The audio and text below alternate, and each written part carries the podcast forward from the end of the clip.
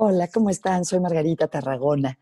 Hoy, para empezar la semana, quería compartir con ustedes un concepto que me ha hecho pensar mucho últimamente, que tiene que ver con cómo dosificamos la información que recibimos durante esta época de epidemia y confinamiento. Hace pocos días, mi querida amiga y admirada eh, comunicóloga Ana María Buenaga publicó un artículo que se llamaba Infodemia, quiere decir una epidemia de información.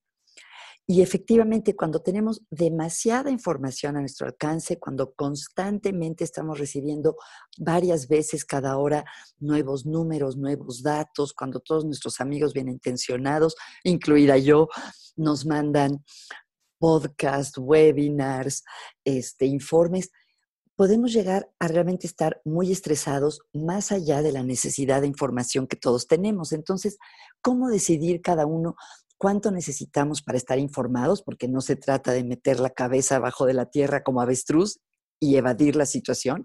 Al contrario, hay que tener buena información, pero tampoco llegar a un punto en que ya la información es repetitiva y lo, que, lo único que hace es angustiarnos. Yo creo que algo importante es escoger las fuentes, saber qué publicaciones, qué estaciones de radio, tele, qué, qué periodistas, qué organizaciones realmente son dignas de nuestra confianza y después decidir cuántas veces al día lo vamos a hacer, tal vez en la mañana y en la noche, eh, pero que no sea una fuente constante, constante de información que nos eh, sobrecoja. Bueno, espero que tengan una buena semana.